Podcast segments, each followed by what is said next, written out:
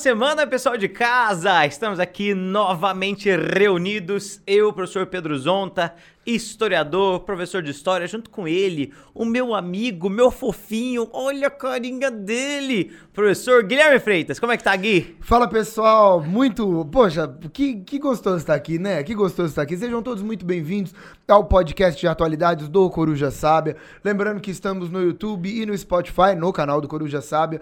E é muito legal ter todos vocês aqui, é muito legal poder compartilhar um pouquinho desse conhecimento. E é muito legal estar com você, Pedrinho, porque você, você é bonitinho. E outra, a gente traz boas É, novas, né? Hã? A gente traz? Boas É, novas. só- Não, é só notícia É boa. só notícia boa. É só, não, um podcast de atualidades é... Podia ser um podcast da gratidão, a gente É, podia é. mudar. Podcast Gratiluz. Podcast gratiluz, é só notícia bonita, né? Só, só, notícia só. agradável, porque o mundo é um lugar muito bonito, né? É gostoso, É né? gostoso. E é bom que quase É. não traz desespero não, pra gente. Não, não. É, É, é. isso, é isso. E aí? O fato é que tem piores que a notícia de hoje, né? Ah, tem bem piores. Cara, não, a notícia de hoje... É de boa. É de boa. É de boa. Aí, É, cara, um- uma vez, eu acho, a cada cinco podcasts a gente tem uma notícia de boa. Sim, sim, sim. Eu sim. acho que dá pra ter uma notícia ok, né? Hoje é, ok. É, hoje, hoje, Hoje tá é um tudo bem. aspecto bem, É. econômico. Hoje a pessoa vai escutar e fala assim, ah, interessante. Interessante. É, isso. Você não vai sair daqui desesperançoso Não, no isso aí planeta. assim, nossa, por que, que a humanidade é desse jeito? Não, Isso. relaxa. Isso. Olha só, pelo menos um. Vai lá. É isso mesmo. Você lê a notícia? Eu leio a notícia, então. bora. Da UOL Economia, beleza? Do UOL. Economia.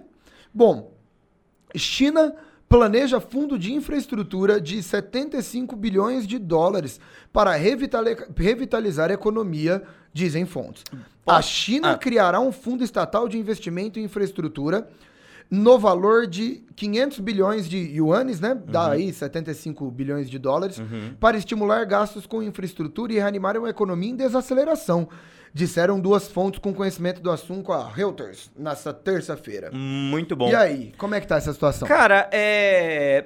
Bom, vamos partir aí, né, do, do- da base, que é, desde 2020, o mundo vive uma pandemia que começou na China, justamente, né? O primeiro lugar é, em que a gente tem as primeiras notícias, que a gente tem os primeiros grandes surtos.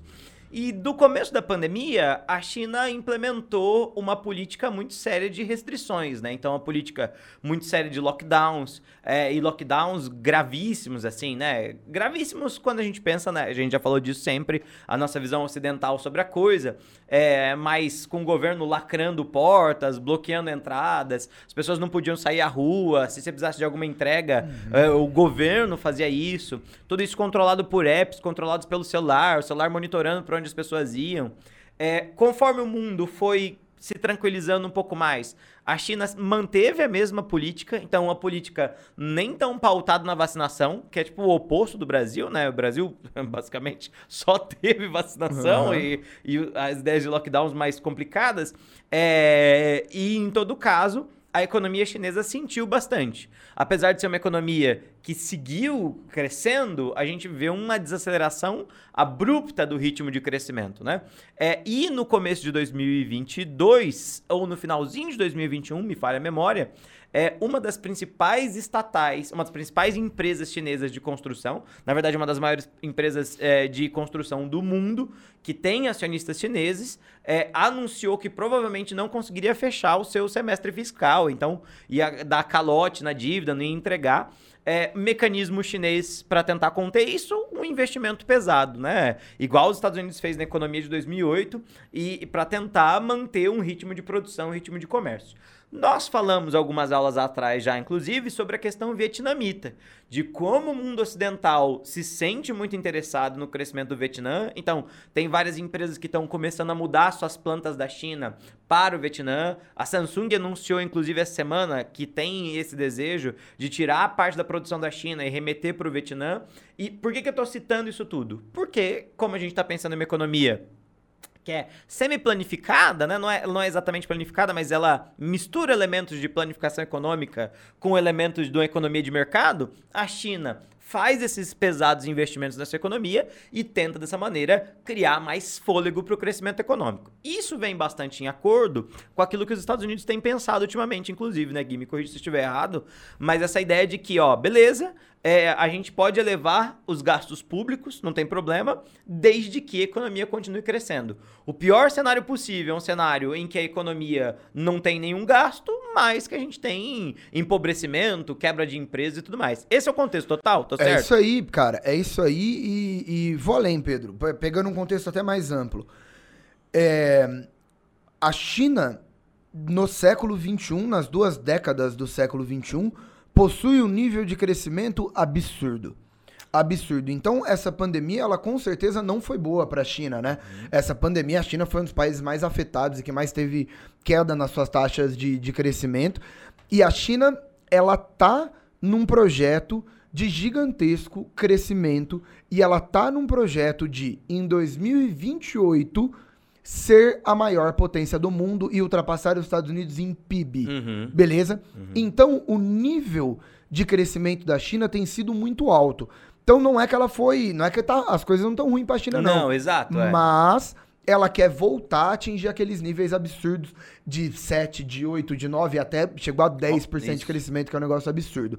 É, a China, em 2000, teve um PIB de 1,2 trilhões. Em 2021, 15 Caramba, trilhões. É, é, é, é muito cara, impressionante. De 1,2 para 15. É. E é um dos níveis de crescimento que o planeta, em toda a sua história, viu de mais incrível, assim. Então, Sim. a situação da China diz respeito a um projeto gigantesco.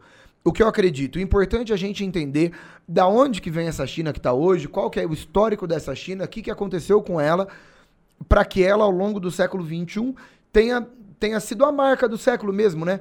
É, até hoje, o século XXI, geopoliticamente falando, o que, que é? O século da China. Sim. sim. É o século da China. Sim. O século dos Estados Unidos não é o XXI, definitivamente. Exato, não é? Cara, o século, o século dos Estados Unidos pode ser o, o 20, é o 20 mais do que é o 19. O 20, é, o 20 beleza. É. é. Isso, o 19 teve um desenvolvimento legal, mas o 20 é o boom, né? O pós-segunda guerra, era de ouro. Quando os Estados Unidos, de fato, assumem sua posição exato, de, de, ator global, exato. né? Até... E, mas no século 21 não tem a menor dúvida. O século XXI é o século da China. Então essa é a primeira notícia boa pro ouvinte. Aprenda chinês. É isso. Cara, você não tá completamente errado, né? E, e, vamos trocar uma ideia, né? Bora, bora. Vamos lá, vamos pra nossa vinhetinha pra gente ir lá naquele histórico malandro e trocar uma ideia sobre isso, certo? Hoje eu vou te surpreender. Então vamos que vamos. Vamos lá. Galera, então vinhetinha pra nós. Pedrinho, é... na nossa divisão, eu vou falar da China mais recente, eu quero falar sobre o que está acontecendo com a China hoje, o esquema da China hoje. E nessa divisão, então, você vai falar das origens, né, do Império Chinês e do mundo chinês. Pedrinho, eu quero saber um negócio de você. você vai voltar para onde, Pedrinho? Eu, eu sempre tenho esse sonho que é superar o nosso retorno lá, mas eu não vou conseguir. Qual que é? Já voltamos para antes de Cristo? 2000 antes de Cristo, 2000 né? antes de Cristo, Quando a gente tá falando de... árabe-israelense. É, exato, okay. exato. conflito árabe-israelense. A gente falou da, da saída, né, do, do, do pessoal okay. de Ur lá, tal. Infelizmente eu não consegui chegar em 2000 a.C. Mas eu consegui chegar em 1900 a.C., que é 100 anos depois, mas tá é okay, né? tão bom tá quanto, okay. tá? Uhum. É... Podcast de atualidade. É... Em 1900 a.C. Não, mas o meu contexto é bem simplesinho, é bem, bem rápido, na verdade, tá? Que é o seguinte, é, é, falando sobre essas ideias de comércio, falar um pouco sobre essa ideia é, de, de comércio e China, é não só pensar na China contemporânea, é pensar numa China que tem um projeto que é praticamente milenar de, de, de comércio, assim. Não que durante todo esse tempo o comércio fosse um elemento fundamental, mas a China tem, ao longo da sua história imperial, elementos de comércio, de relações com outros povos, que são com certeza a base daquilo que a gente tem na China contemporânea, tá? E, e essa presença da China como um grande bloco de poder no mundo asiático, eu diria talvez o polo central do poder asiático, é algo que a gente vai encontrar na China muito antiga, tá? Eu falei brincando sobre é, a ideia de voltar para 1900 a.C., mas é porque entre o 1900 a.C. e o 256 a.C., então vamos pensar isso bem, sei lá, como a história do mundo grego combinado com a história do mundo romano. A gente tem a formação daquilo que viria a ser a China mais tarde, tá? Nesse momento ainda não existe uma China unificada. Nós temos vários povos que estão ali dispersos, principalmente em volta do Rio Amarelo, e aí, é, esse é o momento das três primeiras dinastias chinesas, que são, na verdade, três reinos que ora dominam com mais poder, ora dominam com menos poder, a região do Vale do Rio Amarelo, e a gente tem a dinastia Xia, Shang e Zhou. Essas três dinastias são as dinastias que estabelecem a, as bases culturais chinesas. E aí, as populações, os Han, vão começar a aparecer e se distinguir nesse momento. A ideia de comércio vai começar a aparecer nesse momento. Então, a princípio, a gente está pensando em cidades-estado que vão acabar se unificando. Mas o nosso grande ponto é a partir da formação do Império Chinês propriamente dito. Essas três primeiras dinastias são tão antigas, mas tão antigas, que tem quem diga que, na verdade, talvez elas nem existiram. Que elas podem ser muito mais um núcleo mitológico da China. Os imperadores da dinastia Xia, por exemplo, que é a primeira dinastia, teriam poderes mágicos, sabe? Então eles teriam desviado o curso dos rios. Famoso nada a ver. O primeiro cara que importa pra gente de verdade, ou a primeira dinastia muito importante pra gente, e aí entenda por que, que ela é muito importante, é a chamada dinastia Qin. Se escreve Q-I-N, tá? Qin, mas tem uma dinastia chamada Qin, que é com Q. Essa é a dinastia Qin, tá? E essa dinastia Qin está associada com um imperador muito importante da história da China, que foi o imperador Qin Shi Huang, ou Chen Shi Huang. E aí, qual que é a importância desse cara? Chen, Chen, Chen Shi Huang. Ah, eu, cara, eu sou muito bom no chinês. Você é poliglota. O, é, é, ainda mais ali da região mais do, do norte ali. Uhum. É, entre Sertãozinho e Batatais. E aí é o seguinte... Esse imperador Qin Shi Huang é o cara que vai organizar o sistema administrativo de governo, vai ser considerado o primeiro imperador, porque ele domina grupos culturais diferentes, aquilo que no geral é, é era mais limitado no período anterior, e mais importante, é quem estabelece a rota da seda, porque entende que o comércio deve ser uma das bases do fortalecimento da nação. Então, a China tinha muitos recursos e disponibilizar esses recursos para outros territórios do mundo significa trazer à China mais riqueza, entende? E essa é uma ideia fundamental do comércio chinês, que é organizada pelo imperador Qin Shi Huang e que vai seguir até o século XIX. Não é que a China precisa de recursos que venham de fora. A China é riquíssima nos seus recursos internamente. A China quer levar esses recursos para fora como instrumento de domínio. Entende isso? E isso vai estar tá presente em todo o contato da China desse momento em diante. Esse imperador é o organizador da Rota Cara, da Seda. E, e, e, é a base da China hoje, né? Exato. É a exato, mesma base. Exato, é a mesma exato, base. Exato, exato. É o organizador da Rota da Seda, é o organizador da Grande Muralha da China, do início da construção da Grande Muralha da China. E ele vai acabar estabelecendo esse grande reino de prosperidade, no qual, no finalzinho da sua vida, surge o confucionismo. E aí o confucionismo é a base teórica que vai criar o, a monarquia chinesa, por assim dizer, esse império chinês. O império chinês, até o período da dominação da Inglaterra, ele esteve baseado nas ideias do confucionismo, que são basicamente uma questão de, de administração muito vinculada a um, um respeito quase que religioso às autoridades, tá? Obviamente que a gente vai ter uma série de guerras civis, principalmente entre as elites. Nós temos uma centena desses grupos. Entre 1271 e 1368, esse é o momento em que o principal inimigo dessas populações ali em volta do rio, da, o rio Amarelo acabam dominando a China. É o momento do domínio mongol, tá? A dominação mongol aconteceu entre 1271 e 1368, é, durante a chamada dinastia Yuan. E o que, que é importante dessa dinastia Yuan? Esse é o momento em que a China vai abraçar com um pouco mais de força o comércio através da Rota da Seda, e é o momento em que chega a China o Marco Polo, que é a história, né? Que a gente não sabe até que ponto que ela é verdadeira, até que ponto ela é falsa, mas ela demonstra que existe um grande fluxo de mercadorias entre a Europa e a Ásia. Não estamos falando de grandes navegações ainda, a gente está 200 anos antes dela, mas a gente está pensando em um processo histórico de novo, em que a China mantém o seu controle sobre a região asiática, em que agora expandiu seus territórios, se tem o Império Mongol, a Mongólia faz parte, o Tibete faz parte. Essa galera conquista a região de Seul, conquista a região da Coreia, a Coreia vai fazer parte. Existe uma ideia de expansão para aquilo que vai ser mais tarde Indochina, Vietnã, Vietnã, Laos e Camboja. Nesse momento também se introduz ali, a partir da dinastia Tang, um pouquinho antes, é, é o budismo. Então o budismo passa a ser também mais um elemento de união dentro desse império, que veja, tem muitos grupos internos, tem muitos povos vinculados, tem muitas dinastias, mas acima de tudo, tem esse comércio crescente e gigantesco. Bom, nós temos depois a volta do, do, império vinculado com as populações chinesas, e a gente vai ter só duas dinastias: os Ming, que controlam de 1368 a 1644, e a Qing, aqui sim, de 1644 a 1908, que é a dinastia do final do Império Chinês. O que, que, é muito importante? É nesse momento que se inicia o comércio ultramarino. Então, Portugal chega até os portos chineses ali no 1500 e vai lucrar bastante com o comércio. Depois vão os espanhóis, depois vão os holandeses, depois vão os ingleses, depois vão os franceses, por último vão os alemães. E sempre baseado nessa ideia ultra importante de que não é a China que precisa de recursos, é o restante do mundo e a China vende esses recursos como elemento central da sua política imperial.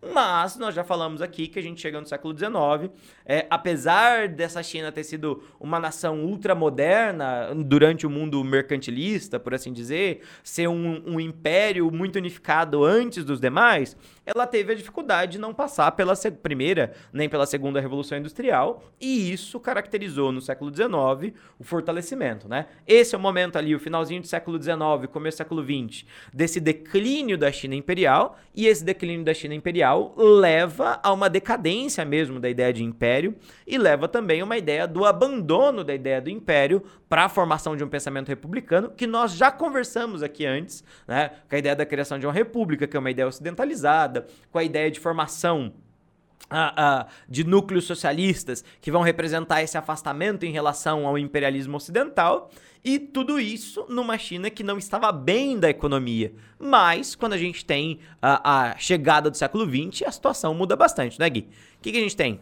É isso ah, aí. isso aí? A gente tem que mudar o bloco? Eu tô Hã? confuso. Tô- a gente tem que mudar o bloco ou não? Não, não, Não, é tá isso certo. aí, Ah, mudamos perfeito. já o bloco. Ah, não, beleza. Eu Você saiu falando e nem sabe o que você tá é falando, porque né? eu, às vezes, eu falo e me empolgo. É, ah, tá. É, É. não, cara, a gente mudou o bloco, tá bom, tudo bom, bem. Bom, bom, bom. Ó, o negócio é o seguinte.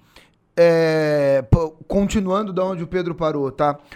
É, primeiro ponto, acho que eu não vou perder muito tempo aqui na questão de guerras do ópio e de Mao Sim, Tse Tung e não, não, evolução, por quê? Porque a gente já Porque falou a disso. gente falou disso no episódio de Hong Kong, China e. Hong Kong. Então, é legal também ouvir o episódio da China e da questão de Hong Kong, que a gente fala muito detalhado sobre as guerras do ópio e sobre toda a questão da Revolução Chinesa do Mao Tse Tung. Sim. Acontece, é, é, sendo claro aí. Então, resumindo, a China proclama uma república no contexto de 1910 contra toda, todo o domínio imperialista que a Inglaterra havia feito durante o século XIX, pós-guerras do ópio. E a China, após a proclamação da república, entra no monte de guerra civil. Uhum.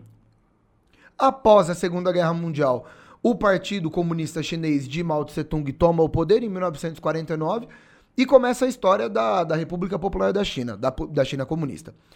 O Mao Tse Tung morre e entra no lugar dele um cara chamado Deng Xiaoping. Ele assume oficialmente em 78, apesar de em 76 ele já estava no jeito. E esse cara, ele governa de 1978 a 1992. Deng Xiaoping é, sem sombra de dúvidas, a figura mais importante dessa China capitalista. Dessa China que vai fazer um impulso de uma economia de mercado. Dessa China que hoje é a grande promessa do século XXI. Essa China que tá voando aí, beleza?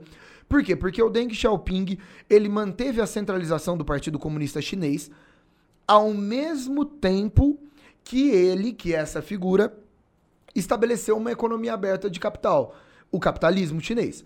E essa China começou a desenvolver muito. Gente, vamos lá. Na década de 80, ele criou a ideia de ZEs, né, de zonas econômicas especiais. É, e essas cidades, principalmente no litoral, na costa leste, começaram a desenvolver muito. Hoje você pega a lista das 20 maiores cidades do mundo, mais da metade é chinesa. Então é isso. É, eu acho que o principal objetivo, Pedro, desse episódio talvez seja que as pessoas entendam que essa China não é mais aquela China com alto índice de pobreza, Sim. que paga pouco pro funcionário. Sim. E a- hoje é uma China, cara, de arranha-céu. Até é uma mesmo- China que é o país que tem o maior número de estradas de ferro, de, de ferrovias de alta velocidade. É um nível muito grande, é uma visão que a gente não tem ainda na nossa cabeça aqui no Ocidente de China, Até né? mesmo porque, Gui, é, é muito importante a gente ressaltar essa ideia Uhum. que é, se a China quer ah, propor né, um crescimento econômico e quer passar o PIB dos Estados Unidos, o que a China tem que fazer é incentivar uma sociedade de consumo.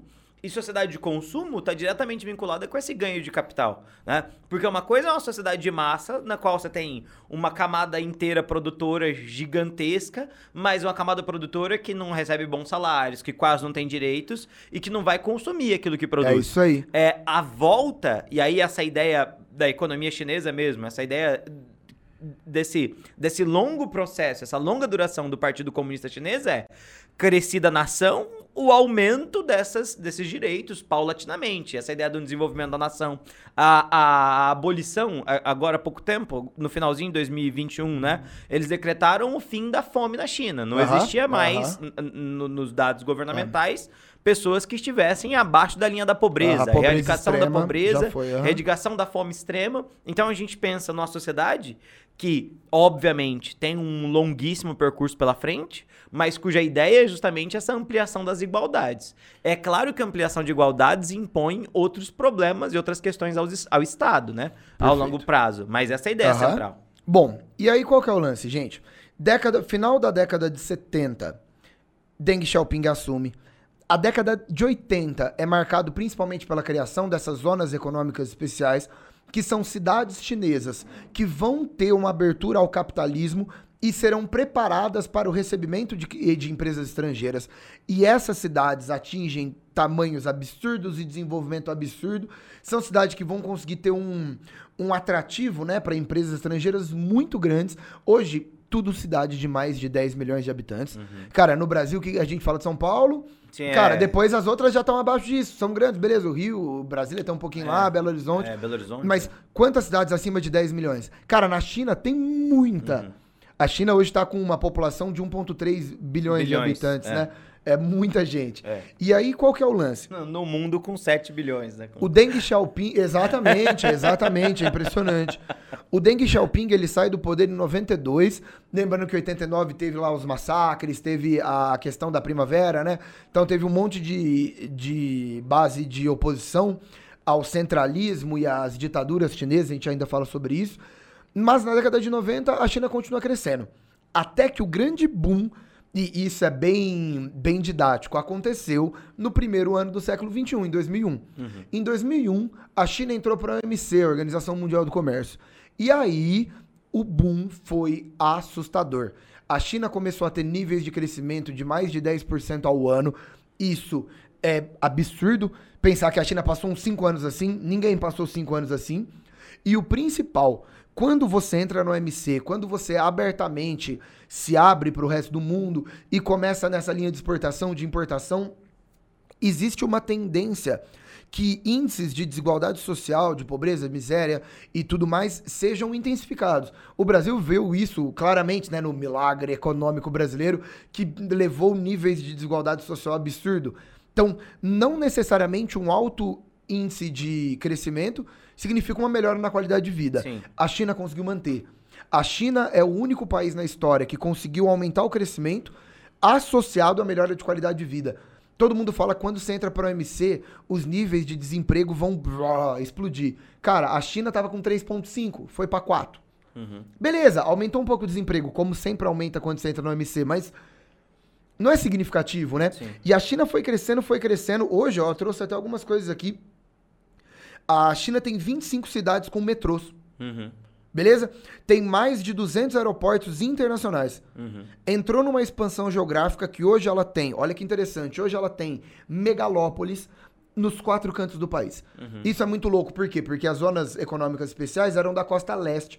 Cara, hoje tem gigantescas cidades na costa oeste. A costa oeste na China quase nunca teve nada, né? E uhum. agora tem. Hoje tem uma zona econômica especial central. Nas planícies centrais tem megalópole ali. Então hoje a China está fazendo um espalhamento geográfico. Aquele país de gigantescas cidades no litoral não existe mais. Agora é um país de gigantescas cidades no litoral e no interior. É, e, Beleza? E lembrando que tem, a China tem uma questão é, de refinamento, né, é, é, diplomático, inclusive, com essas outras regiões para levar esse crescimento. Muito. Porque pensa ali, todos os países da Ásia Central ali, né? É, é, esses países da Ásia Central são enclaves na maioria das vezes. Estão tão presos entre Rússia, entre China, não tem saída direta ao mar ou coisa parecida, mas esses países precisam consumir. E se eles precisam consumir, quem é que vai oferecer esses produtos É para eles, né? E aí, Pedro, o- o- a coroação desse movimento ocorreu quando também no comecinho, entre 2001 e 2002, a COI, o Comitê Olímpico Internacional, escolheu Pequim para sediar as Olimpíadas de Verão de 2008. E foi um sucesso. É, lo- ó, Pedro, aí tem uma colocação legal. Ah, Gui, o que, que Olimpíadas tem a ver? Cara, tem muito a ver. Primeiro, porque a Olimpíadas foi um sucesso, considerado por muitos especialistas como as Olimpíadas mais bonitas e melhores de infraestrutura. E é a primeira vez né, que a- da história que a China foi a primeira no quadro de medalhas geral, inclusive com 12 medalhas de ouro a mais que os Estados Unidos. Isso nunca aconteceu, nem depois, nem antes, nunca, nunca, nunca. Cara, isso é significativo, É, né? e- Isso parece que não, mas isso é significativo. E ne- E nesse pensamento internacional, internacionalizante, as Olimpíadas devem ser vistas como uma espécie de corolário dessa abertura. Então, não é só, olha, só a China é um país exógeno ou exótico e você não sabe nada em relação à China. Não. Se vocês quiserem vir à China, vocês não, são, não só vão vir à China para conhecer as cidades inacreditáveis e vão ver na China o que é o desenvolvimento É estatal chinês numa festa gigantesca. E, e, no geral, quando a gente pensa a ideia das Olimpíadas, é, Olimpíada e Copa do Mundo no restante do mundo tá associado com esse auge do desenvolvimento. Que é muito curioso isso, Muito inclusive. louco, cara. Muito foi, curioso. Foi grandioso. Assim, as aberturas é, as aberturas de 2008 é considerado a, a mais incrível abertura de Olimpíadas da história. E é engraçado, né, que o número da sorte na China é o 8. E aí ocorreu no dia 8 de agosto, que é o mês 8, Oito. às 8 horas da noite e 8 minutos em 2008. Olha aí. Bom, né? E aí mas eu diria assim, tá tudo no É. calendário ocidental, né? e, e a China brilhou nessas Olimpíadas e iniciou um processo de muito desenvolvimento. Bom, gente, dois pontos aqui finais. Primeiro ponto da minha fala. Qual que é a base da China hoje? A base da China hoje é exportar produtos já bem elaborados e industrializados e importar commodities. Devido a, ao- à excessiva população, a China precisa importar produtos primários, alimento mesmo. Sim. E em troca disso, ela oferece investimento em infraestrutura naquele país. Hoje, a América Latina é tudo chinesa, tudo chinesa. Hoje, Brasil, Argentina, Colômbia, pega o que você quiser. Colômbia, inclusive, que a gente falou aqui, que era o grande país relacionado aos Estados Unidos, também tá se abrindo para a China. Principal parceiro comercial de todos os países, China, é isso. E Principalmente aí- durante a pandemia. E o Brasil, cara, desde 2007, 2008, então faz tempo. E aí, qual que é... o- Aliás, é um pouco antes, eu acho, até 2002, 2003, é, viu? começa lá de Desculpa. trás. E aí, qual que é o lance? A China pega essas commodities, né? A soja brasileira, a carne O- o brasileira. minério de ferro brasileiro. É isso. E ela promete investimento. Então vai ter muita infraestrutura no seu país que vem da China. O Brasil hoje recebe muita tecnologia chinesa, muito investimento chinês e muita infraestrutura. Isso se aplica à Argentina, se aplica ao Peru, à Colômbia e o que você pensar. Venezuela também. Outra coisa, nossa, Gui, então a América Latina é totalmente chinesa, esse é o lance da China, meu Deus do céu. Não. O lance da China é a África. A África hoje é completamente baseada em controle econômico chinês. Hoje os Estados Unidos não têm vez na África. Os países africanos, eles mandam muito, muito da sua, das suas commodities, dos seus produtos primários para lá. E lembrando que a África tem um negócio muito melhor que a América Latina, que é minérios e metais preciosos, né? Falar de África, você vai falar de ouro, cara. Diamante. Diamante, no Brasil se fala de ferro. É. Cara, África, ouro. Então, muito metal, muita commodity, muita matéria-prima africana indo para a China e a China está investindo em quase todos esses países. Hoje, o continente africano é uma região completa de domínio chinês, é um negócio impressionante. Lembrando que não estamos falando de domínio militar, porque a China não faz isso, já discutimos Sim, isso, né? sim, sim, sim.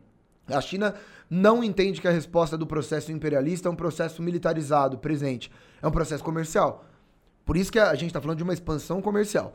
Então a base é essa, essa troca. Lembra da importância do continente africano para a China. outro ponto. Gui, a China ainda tem problemas? A China ainda tem seríssimos problemas. Vamos lá. Os grandes. Até anotei aqui, fiz uma listinha para não esquecer de nenhum. Os grandes desafios chineses. Talvez tudo seja muito resumido em melhorar a imagem internacional, né? Sim. A China ainda carrega uma imagem ruim. Por conta de quê? Vamos lá. Questão de direitos humanos. Estamos num governo muito centralizado. O atual presidente líder Xi Jinping é. Ah, e aí é complicado, né, Pedro? Porque o cara é um ditadorzinho, É, né? Não é, não Ele é, é- de maneira nenhuma. Um, e assim, né? Pensa, quando a gente pensa num sistema democrático, isso implica pra Não. gente concorrência de partidos, Uhum. e, e principalmente quando a gente pensa no mundo ocidental, e a gente vê um sistema em que só existe um partido, sempre com olhos é, estranhos. E aí não tem o que dizer. O Xi Jinping ele já fez uma reforma eleitoral e ele estabeleceu a continuidade do governo dele. Então ele provavelmente, a não ser que aconteça algum movimento, né? Ele vai ser presidente até a morte. É, mas bem esse- democrático. com esse crescimento é bem pouco provável, né? Aí Bem você- pouco provável, porque o Xi Jinping, que é considerado o cara mais autoritário desde o Mao Tse Tung, também é o cara que está fazendo a China crescer como há muito tempo não se via. É, lembrando de uma, de uma questão do escritor Liu Xiaobo, né? Que foi o cara que foi preso por tecer críticas à China, ao mesmo tempo que ele ganhou o Nobel da Paz. Isso demonstra muito bem como que a imagem internacional, internacional chinesa é complicada. Outra coisa, questão ambiental, questão de dióxido de carbono, questão de poluição. A China, em 2016, na, na medição né, que nós tivemos, foi considerado o país com maior nível de emissão de dióxido de carbono. Seria o país, então, que mais poluiria o planeta Terra. A China entrou num processo gigantesco de controlar isso e tem conseguido. Ela tem um projeto até 2030 de reduzir esse, essa emissão e tem conseguido. E ela diz que até 2060 ela chega na neutralidade do carbono, que é quando você produz o que naturalmente é absorvido pelo ambiente, pela natureza. Outra coisa, eliminar a pobreza. E isso talvez seja o caso que a China mais tem conseguido. Em 2020, né, e passando para 2021, foi anunciado o fim da, pobre- da pobreza extrema. Nenhuma população abaixo da linha da pobreza, isso foi erradicado, é incrível, né? E aí talvez o, o novo problema chinês, e que hoje também já está com tudo pronto, diz respeito ao envelhecimento da população. Porque por muito tempo, devido ao boom populacional, o governo chinês fez a política de um filho somente por casal. Só que isso vai gerar um envelhecimento. E a China precisa de uma população jovem, né? Porque daqui a pouco eu preciso de mão de obra É, também. porque cada um precisa sustentar dois no futuro. né? Exatamente. Então, agora existe a ideia de que cada casal tem que ter do- dois filhos. Dois Uhum. filhos. Então, a China passou da política de um filho por casal para a política de dois filhos por casal, tentando deixar a sua população mais jovem para impedir problemas futuros. Muito interessante. Louco, né? Acho que é esse o panorama da China, né, Pedro? Cara, é, é muito Interessante, muito, né? Muito isso, muito isso. É, é, sempre lembrando que a gente citou a questão do Nobel da Paz, que é assim, né? Lembre-se sempre da ideia do jogo de narrativas que a gente já conversou aqui inúmeras vezes. Então, é, a China vai alegar que a nomeação desse cara como Nobel da Paz é uma clara, uma clara questão de descontentamento dos Estados Unidos, né? Em relação à maneira com a qual a China trata os seus assuntos de Estado. E a China vai sempre querer jogar na cara dos Estados Unidos questões parecidas. Falar, ah, e a questão do Edward Snowden? E a questão é, dessas figuras que também mereceriam um Nobel da Paz por terem mostrado para o mundo que os Estados Unidos são capazes, mas os Estados Unidos, na sua hipocrisia, aponta sempre o dedo para os demais e sempre esconde os seus, né? Perfeita de novo, colocação. é uma guerra de narrativas, tá? Não, Perfeito. não vá, ah, não, Estados Unidos, ai, o, um berço da democracia e o caramba. Muito pelo é, contrário. E nem vá, nossa, China, coitadinha, injustiçada, tá? Não se esqueça jamais que ninguém é inocente. Perfeito. Feito. Perfeito? Fechou? Gente, muito obrigado por mais um episódio aí. É sempre um prazer tê-los aqui. Agradeço muito. Lembrando que estamos no YouTube e no Spotify, no canal do Coruja Sábia. E a gente se encontra toda semana, quarta-feira, 19h15 da noite, certo, Pedrinho? Maravilhoso, gente. Até um mais. beijo, tchau, obrigado. tchau. tchau, tchau, gente. Valeu.